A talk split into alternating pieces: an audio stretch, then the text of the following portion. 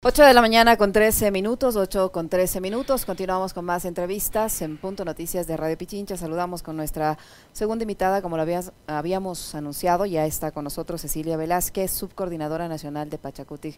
¿Cómo está Cecilia? Buenos días, bienvenida. Qué gusto tenerla acá de manera presencial en nuestros estudios. Le saludamos a Alexis Moncayo, quien le habla, Licenia Espinel. Eh, gracias por acompañarnos.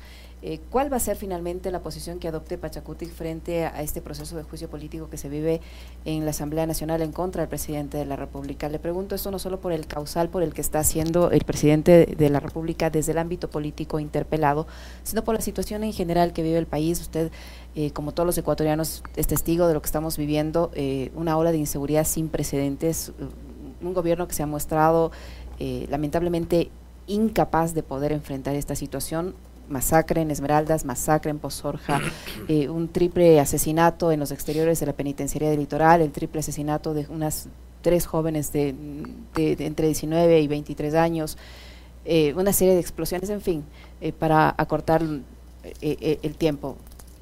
¿Qué, ¿Qué, decisión van a tomar? ¿Ya hay una acción unificada en Pachacuti respecto a este juicio político o finalmente van a ceder a estos coqueteos que aparentemente está haciendo el gobierno, según dice?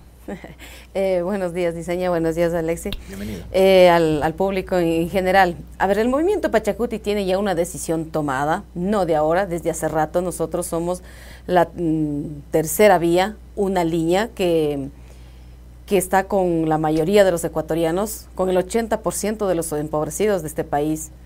En cuanto al juicio político, hay una decisión también tomada del movimiento, que vamos por el juicio político y muestra de ello, votamos unificados también dentro de la aprobación del informe para enviar a la Corte Constitucional y luego obviamente estábamos esperando que la Corte lo responda y ya lo ha respondido y ahora está en manos nuevamente de la Asamblea Nacional. El movimiento Pachacuti va por el juicio político, eso no hay vueltas que dar, no cabe duda dentro de la organización política. Que dentro de esto habría que preguntar si las cinco bancadas que componen el legislativo están o no por el juicio político, porque el presidente finalmente no ha respondido en lo absoluto sus ofertas de campaña.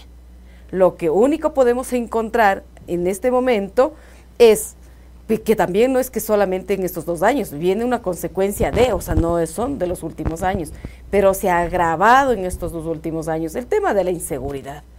O sea, está, ni en las comunidades podemos estar tranquilos. Las vacunas están en las comunidades.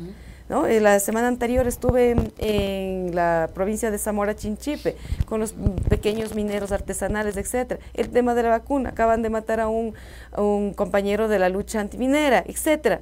Y son de estas de estos grupos de la inseguridad.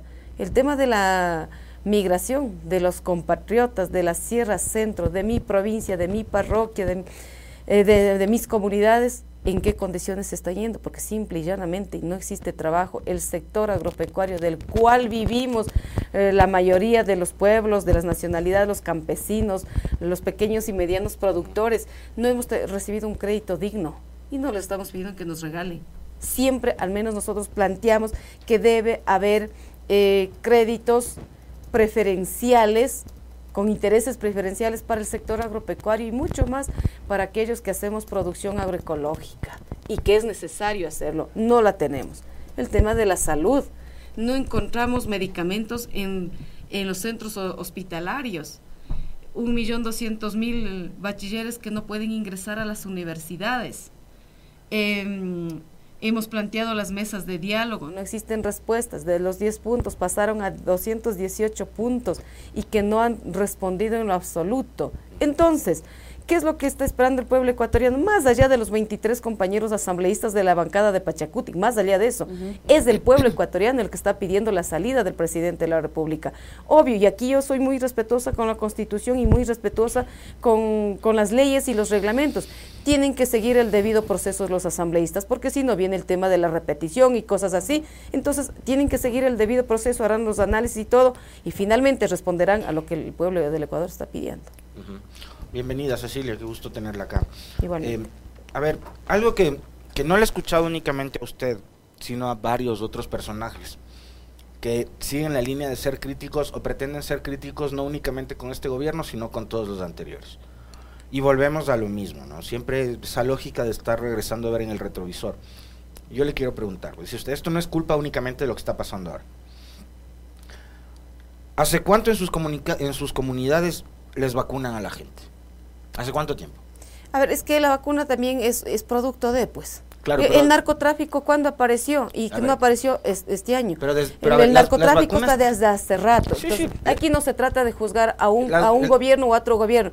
Al menos estamos el, hablando del gobierno el movimiento, el movimiento indígena al menos, históricamente excluidos y no depende de los últimos cuatro, de los cinco gobiernos desde que hay la República. Ya, de acuerdo, de acuerdo. a eso voy. El narcotráfico es transversal a todos los gobiernos de la historia, no únicamente al de Lazo, pero tampoco únicamente al de Correa, a todos. Por eso. Ya. No voy a topar yo, nombres de los presidentes. Yo le pregunto, ¿desde hace cuánto tiempo en sus comunidades les están vacunando? Desde hace tres años atrás. Tres años, muy bien, tres años gobierno de Lenín Moreno. Decía nuestro invitado anterior que él está en España y está con un grupo de académicos, especialistas en temas de seguridad. Una de las cosas que, no sé si usted tuvo la oportunidad de escucharle a Decio, pero una de las cosas que él decía con respecto al tema de seguridad, que en España no se, no, se explica eh, por qué las fuerzas, la fuerza pública del Ecuador está en tan malas condiciones atendiendo los temas de seguridad. O sea, les extraña, como me extraña a mí, ver policías empujando patrulleros, mientras los delincuentes van en lanchas a motor con arsenales de armas matando a nuestros pescadores. Y nuestros policías, sin chalecos antibalas, que además se les ha caído el proceso de contratación, aunque el ministro Zapata dice que sí, que ya mismos llegan, que mismos llegan, se les ha caído el proceso de compra de chalecos. Entonces en España dicen, ¿cómo puede ser posible que un Estado no se ocupe de los temas más elementales, que es, por ejemplo, dotar de armamento o, de municiones a la policía? Ahí o es que son demasiado incompetentes o peor todavía hay complicidad. Y es el gobierno de Lazo. ¿Para qué volteamos a ver al pasado? No sé si vamos a analizar una cuestión muy coyuntural. Yo voy a analizar es el gobierno de Lazo. la pobreza de este país, la crisis de educación en este país, la crisis de salud en este país, la no inversión en el sector agropecuario de este país de hace 30 años no han regresado el rostro al sector agropecuario. ¿Y quiénes damos de comer? Ningún gobierno en las tres, tres últimas décadas. Y no me voy a referir a uno u otro gobierno. Todos los gobiernos de turno, absolutamente todos, van con las políticas neoliberales. Todos se disfrazan de izquierda, se disfrazan de centro izquierda, los de la derecha ya son de la derecha, pues ellos podemos identificarlos. Pero ¿quién ha respondido al movimiento indígena, por ejemplo, o al sector agropecuario, pregunte, eh, dígame de los últimos 30 años, ¿qué, han hecho por los sectores que les damos de comer?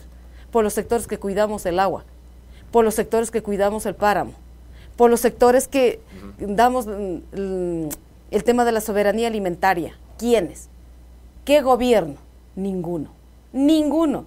Pero sí nos han encarcelado, pero sí nos han matado, las dos últimas movilizaciones, el movimiento indígena ha salido perdiendo en todo esto.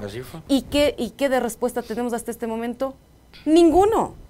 Nos hacen contentar que el sistema de educación intercultural bilingüe, oigan, eso es constitucional, es obligación de este y de cualquier otro gobierno que tienen que atender a los sectores más... Eh, excluidos de este país. El, el, sistema de educación intercultural bilingüe, no solamente el de las escuelas, sino también el tema de, las, de la universidad, porque tenemos una sola universidad, ¿no es cierto? Entonces, son aspectos más, mm, a ver, más mm, eh, nacionales del que tenemos. Esto no quita que el tema de la inseguridad es el número uno en este momento, en este momento, que este gobierno que está ahorita hasta no sé hasta cuándo esté, pero que tiene que tiene que hacer algo por el tema de la inseguridad, pero tampoco pasa solamente por el ejecutivo. Ahora sí, esa claridad que usted tiene en este momento la comparten los integrantes de la bancada de Pachacuti y le pregunto esto porque desde varias voces de, periodísticas, de opinión, etcétera, etcétera, eh, incluso desde el gobierno eh, se, dice que eh, hay operadores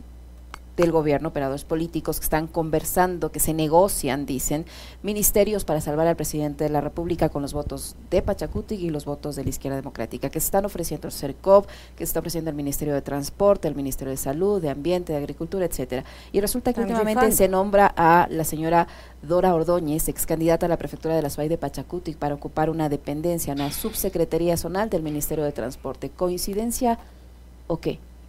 Dora Ordóñez, ¿dónde dice? Que está? En el Azuay. Bueno, me acabo de enterar. me acabo de enterar, pero Dora Ordóñez fue candidata a la prefectura de la SUAY. Ella tiene su propia organización política local llamada Shungo. Hicimos una, bueno, la provincia hizo una alianza, no es del movimiento Pachacuti, pero fuimos en alianza en este proceso electoral. De eso no, no, no podemos decir que no es así.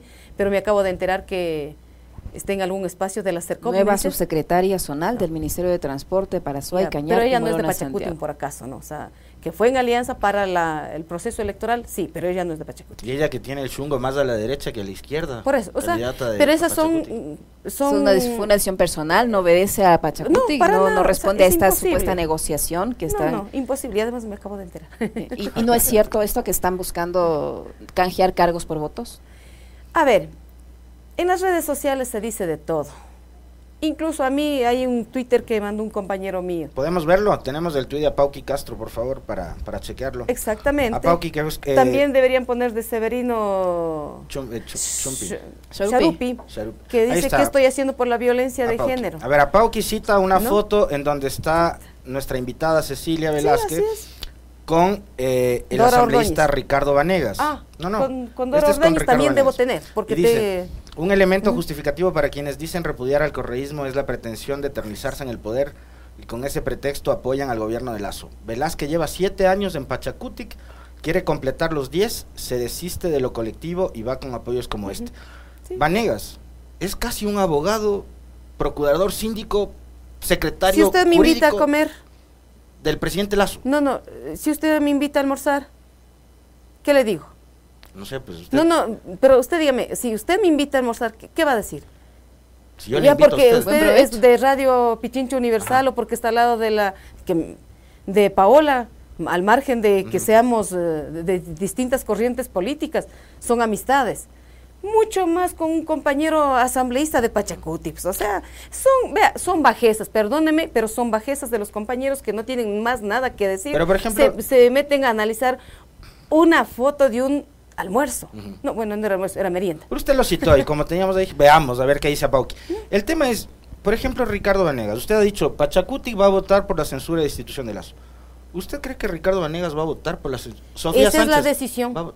Esa es la decisión de Pachacuti. Es la decisión de Pachacuti veamos cómo actúan ahí. Si es que ellos no obedecen a una decisión que es tomada dentro de la organización política, pues se atenden a las consecuencias nomás. O sea, eso es fácil. ¿Cuáles son esas consecuencias? Porque la CONAI, incluso, la CONAI incluso ha exigido a Pachacuti que actúe con transparencia y que respete las eh, decisiones colectivas frente al juicio político. Y entenderíamos que las decisiones colectivas, como usted señala, son... Eh, respaldar este proceso de interpelación y que a ver las decisiones colectivas las toma el movimiento Pachacuti no, no, no requieren ser tutelados por nadie. Tiene su propia decisión, su propio régimen orgánico, sus propios reglamentos y su proyecto político. Y el proyecto político es de izquierda y vamos a actuar dentro de eso, así lo hemos actuado. Que hay algunos disidentes, sí los hay, no voy a decir que no. Y pues han recibido su, su proceso disciplinario y han sido separados de la organización política, hasta donde podemos hacer. Pero nosotros también estamos planteando que se haga una reforma al Código de la Democracia. Si hay camisetazos, tienen que perder la curul sea junta parroquial, sea alcalde, sea prefecto, sea asambleísta. Totalmente de acuerdo con así, Solo así podemos controlar a que sean leales con la organización política que les dio el curul. Totalmente de acuerdo con usted. Cuando ustedes promuevan una reforma electoral de ese sentido, yo saldré primerito a, las calles afuera de la asamblea a exigir que aprueben eso. Porque ya este país debería estar cansado del transfugismo político. Gente que se dice de izquierda, que se hace pasar por sindicalista petrolero, que se afilia a Pachacuti. O también los de, de la derecha, pero también se camuflan en la izquierda. También, hay de todo. Por supuesto, de todo. hay, así es. Oiga, eh, Cecilia, eh, usted está aspirando a la coordinación nacional de Pachacutic. Entiendo que dos dirigentes importantes del movimiento indígena como el Guillermo Churuchumbi, que fue alcalde de Cayambe, ex candidato perfecto en Pichincha, y también don Jorge Herrera, que fue presidente de la CONAIE, están aspirando a la misma dignidad. Eh, ¿Qué les propone usted a, los integrantes de su organización política para convencerles de que usted debería ser la coordinadora? para cumplir los 10 años y hacer caso a mi compañero. la Pauqui. Cuando cumpla los 10 años le invito al almuerzo, ya eh, está. Eh, exacto, ojalá no me critique a Pauqui. Pero también le, invitamos a la Pauqui. Yo le invito a la Pauqui, es Para no tener lío de eso y yo no sacar en el Twitter. A ver. Nos tomamos la foto los tres. Exactamente. Y con y aguas locro. Porque allá era, no me acuerdo ni qué brindaron, pero algo de la costera. Encebollado. No, otro platero. Bueno, eh, ¿qué es lo que se requiere dentro de la organización política? Tiene 27 años de recorrido, soy fundadora del movimiento Pachacuti, he vivido desde adentro los seis años en el movimiento Pachacuti, sé lo que es, yo fui viceprefecta de la provincia de Cotopaxi, he estado junto al proceso eh, Pachacuti estos 27 años y me ha permitido conocer de cuál pata nos cojeamos. Y uno tiene que ser valiente para reconocer los aciertos y los desaciertos que tiene una organización política. ¿Qué es lo que hay que hacer Pachacuti? Primerito, seguir blindando al movimiento Pachacuti porque existen aristas y aristas de, de otros partidos políticos que quieren absorber al movimiento Pachacuti porque tienen intereses electorales, por supuesto que sí. Entonces tiene que haber alguien de la línea, de la estructura de la organización política a sostener nuestro proyecto político. Uno.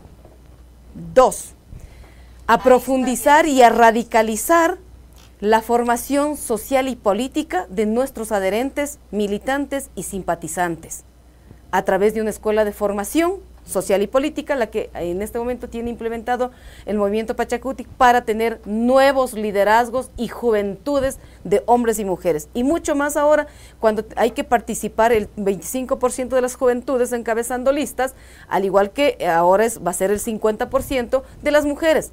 Ya vivimos esta realidad con el 30 y el 25% y fue una de las primeras de las organizaciones políticas que pudo cumplir con el requisito y nos inscribimos gracias a la población. Ahora viene el 50%. Segundo, tercero, ¿cuál debe ser em, la línea de incidencia política nacional del movimiento Pachacuti ahora como una de las primeras fuerzas políticas? Y estas fuerzas, esta, una de las primeras fuerzas políticas que las consideramos que el pueblo ecuatoriano nos dio, nos vamos rumbo al 25, 27 y 30.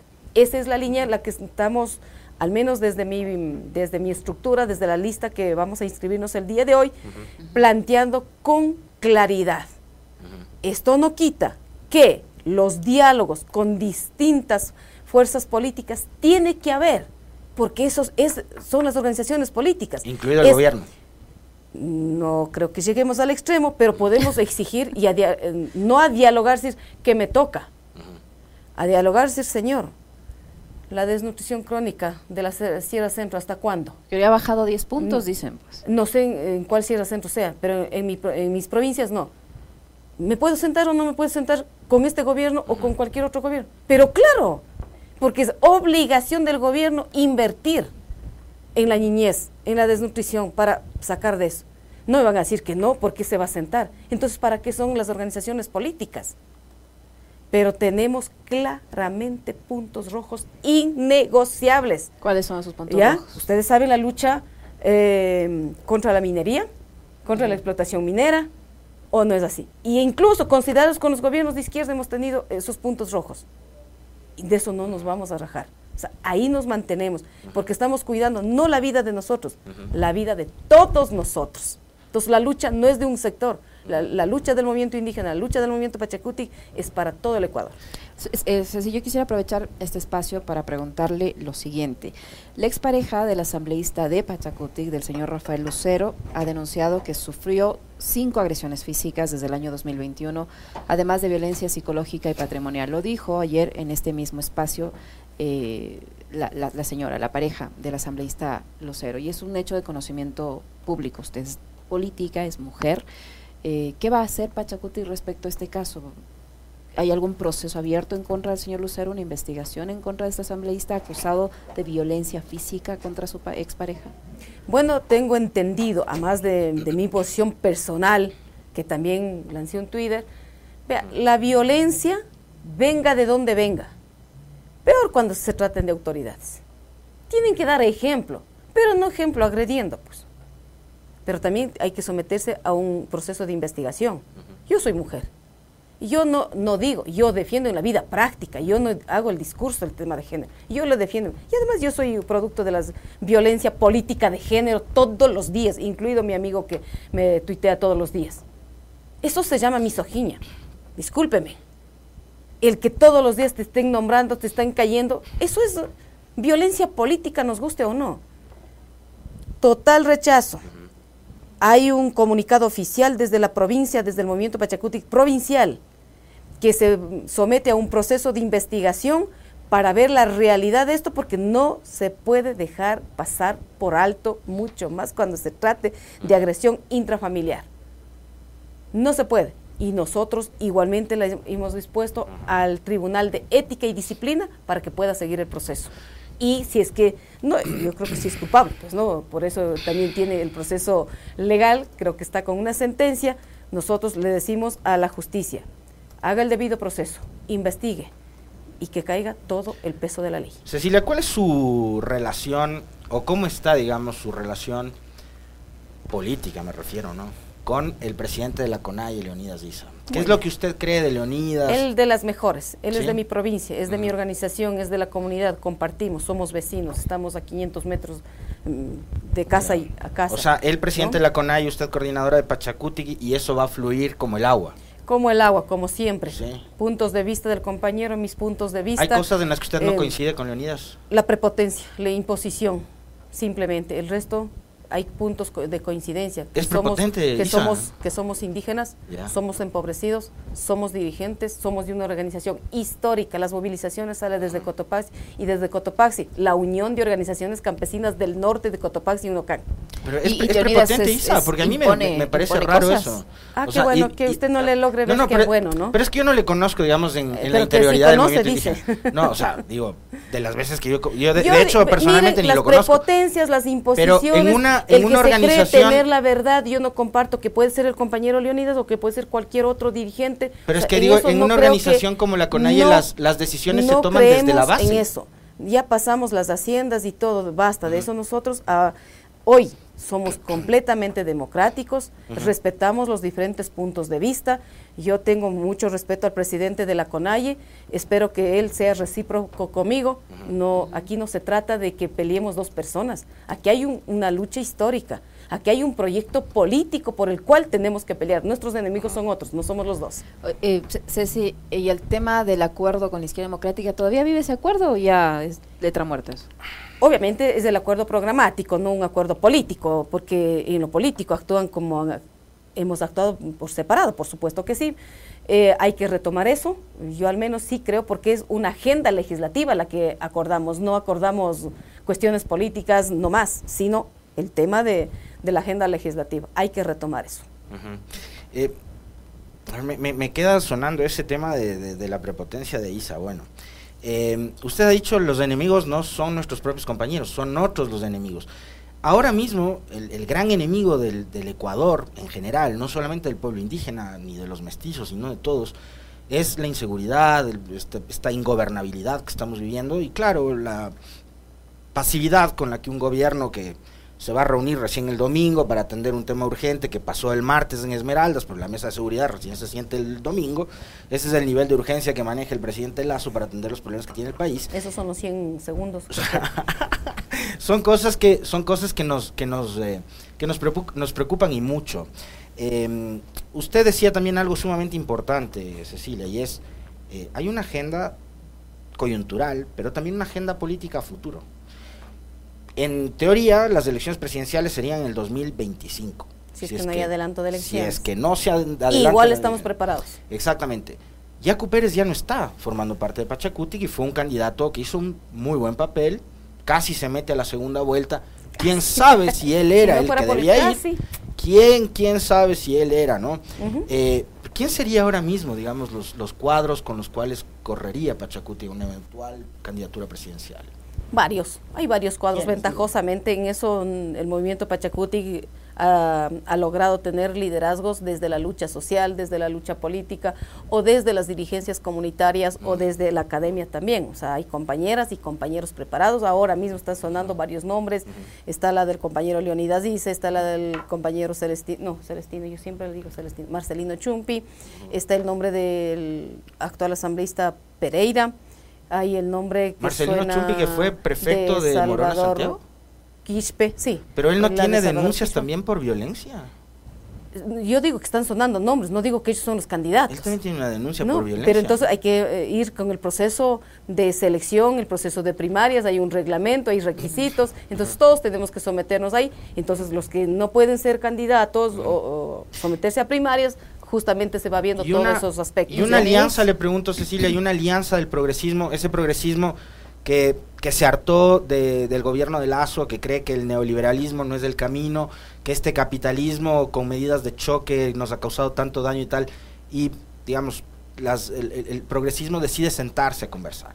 Y el progresismo es, sí, un ala de Pachacuti, algún ala de la Revolución Ciudadana también es progresista, aunque ustedes tienen mucha reticencia con respecto de la Revolución Ciudadana, pero se puede sentar a conversar alguna vez, poniendo por delante los intereses nacionales y no los intereses de partido, de grupo personales.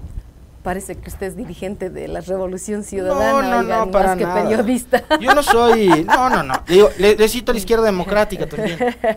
Vea, todo es, en política, todo es posible. para Pachacuti, teniendo de frente nuestro proyecto político. Clarísimo. Si hay que hacer una alianza, lo que sea, eso lo dirá el Consejo Político del Movimiento Pachacuti. Eso no lo decide Cecilia, no lo decide Marlon Santi, no lo decide el Comité Ejecutivo. Es el Consejo Político Nacional donde está participando el presidente de la CONAIE, presidente de la Ecuarunari, presidente de la Confeñay, presidente de la CONAICE, presidente de la FERMIT en representación de lo colectivo, porque mm, las decisiones colectivas no se, no, se puede hacer con, con los 1.800.000 adherentes y simpatizantes del movimiento Pachacuti, para eso hay una representación, al igual que de la CONAI y del resto de las organizaciones políticas. Ahí se tomará las mejores decisiones, obviamente va a depender mucho que pase en estos 15 días también con el tema de la Asamblea, del presidente de la República, si tiene, hay que adelantar las elecciones, hay que hacerlo, pues hay que estar preparados para todo como alguien dice, preparados para la guerra. Van a estar seguramente los ciudadanos observando la actuación de los asambleístas de Pachacuti. Seguro. sobre todo los de Pachacuti. Seguramente sobre los de Pachacuti, que han resultado a veces un poquito sinuosos algunos. Bueno, le agradecemos, eh, Cecilia, por habernos acompañado en esta entrevista. Gracias por estar acá. Muy amable. Muy amable. Gracias. a ustedes, muchas gracias. Y Queda pendiente el almuerzo, ¿verdad?